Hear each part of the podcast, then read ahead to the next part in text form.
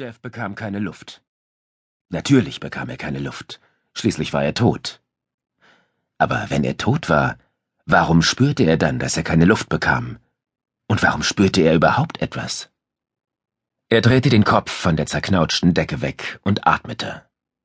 Abgestandene, stickige Luft, angefüllt mit seinem eigenen Schweißgeruch. Also war er nicht gestorben. Irgendwie elektrisierte ihn die Erkenntnis ebenso wenig, wie ihn seine frühere Annahme, tot zu sein, in Angst und Schrecken versetzt hatte. Vielleicht hatte er das Ende seines Lebens insgeheim begrüßt. Jetzt würde alles bloß weitergehen wie zuvor. Die Unzufriedenheit, der schleichende Verlust von Ehrgeiz und Hoffnung, der entweder seine Ehe hatte scheitern lassen oder Folge des Scheiterns war, er konnte sich nicht mehr erinnern, was davon zutraf. Er schob die Decke von seinem Gesicht herunter und stieß mit den Füßen nach dem zerwühlten Laken. Irgendwo im abgedunkelten Zimmer spielte kaum hörbar Musik. Ein Oldie, der Do-Ron-Ron von einer dieser Phil Spector Mädchengruppen. Jeff tastete vollkommen desorientiert nach dem Lichtschalter. Er lag entweder in einem Krankenhausbett und erholte sich von dem, was im Büro geschehen war, oder er war zu Hause und erwachte gerade aus einem Traum, der schlimmer als üblich gewesen war. Seine Hand stieß gegen die Nachttischlampe, schaltete sie an. Er befand sich in einem kleinen, unordentlichen Zimmer mit Kleidungsstücken und Büchern, die über den Fußboden verstreut und wahllos auf zwei benachbarten Schreibtischen und Stühlen aufgetürmt waren. Weder ein Krankenhaus, noch sein und Lindas Schlafzimmer, aber irgendwie vertraut. Eine nackte, lächelnde Frau erwiderte seinen verdutzten Blick. Eine große Fotografie, die an der Wand hing. Ein Playboy-Ausklappbild, eins von den alten. Die dralle Brünette lag sittsam auf dem Bauch, auf einer Luftmatratze, auf dem Achterdeck einer Yacht, den rot getüpfelten weißen Bikini an der Reling festgebunden. Mit dem Fashion Seemannskäppi und dem sorgfältig gekämmten und gesprayten dunklen Haar hatte sie eine entfernte Ähnlichkeit mit der jungen Jackie Kennedy. Die anderen Wände waren in demselben veralteten kindischen Stil dekoriert. Stierkampfposter, ein stark vergrößerter roter Jaguar XKE, ein altes Dave Brubeck Plattencover. Über dem Schreibtisch war eine rot-weiß-blaue Fahne befestigt, und die Stars and Stripes bildeten den Spruch Nieder mit dem Kommunismus. Jeff grinste, als er das sah.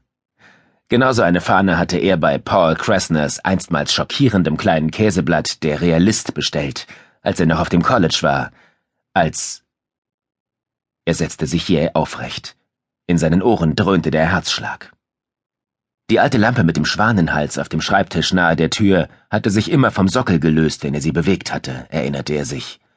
Und der kleine Teppich vor Martins Bett hatte einen großen, blutroten Fleck gehabt. Ja, genau da.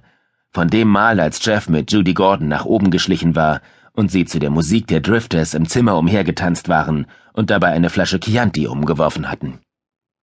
Die diffuse Verwirrung, die Jeff beim Aufwachen empfunden hatte, machte völliger Verblüffung Platz. Er warf die Decke zur Seite, stieg aus dem Bett und ging unsicher zu einem der Schreibtische. Zu seinem Schreibtisch.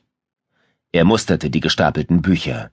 Kulturelle Gesetzmäßigkeiten, Jugend in Samoa, Bevölkerungsstatistik, Soziologie 101. Dr. Wer? Danforth? Sanborn? In einem großen, muffigen Saal irgendwo auf der anderen Seite des Campus gab es um acht Uhr morgens nach der ersten Vorlesung immer Frühstück – er hob das Benediktbuch auf, blätterte es durch. Mehrere Abschnitte waren dick unterstrichen und mit Randbemerkungen in seiner eigenen Handschrift versehen.